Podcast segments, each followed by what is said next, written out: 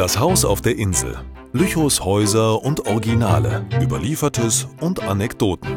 Von Undine Stiewig.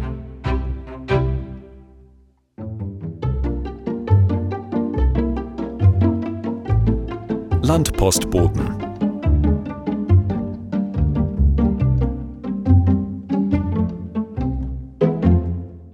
Täglich 40 Kilometer mit dem Rad fahren? Dies würde wohl kaum jemand heutzutage tun, es sei denn, man macht eine Radtour.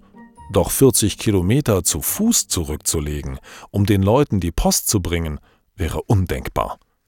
Der Beruf des Postboten wäre unter diesen Umständen sicher schon ausgestorben. Vor über 100 Jahren gehörte der lange Weg zum alltäglichen Geschäft des Postbeamten. Wie froh waren sie bei der Ankunft, wenn sie viele Kilometer zu Fuß erledigten, um die Post abzuliefern, ihnen oft ein Gläschen kredenzt wurde. Doch manchmal gab es auch einen Kaffee oder eine heiße Suppe. Um 1860 musste der Landpostbote wöchentlich dreimal sämtliche Dörfer des Lemgos und auch auf Schusters Rappen die Post nach Bergen bringen. Vom Postamt Lüchow aus besorgten bis 1895 sechs Landbriefträger Pakete und Briefe. Schwere Sachen mussten vom Empfänger abgeholt werden. Für ein Trinkgeld und einen Schnaps machten sie sich auf den Weg, um die Post zu bringen.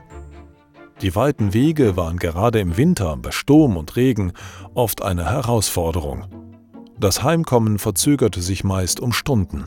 Als sie endlich ein Dienstfahrrad erhielten, wurde es für die Beamten leichter.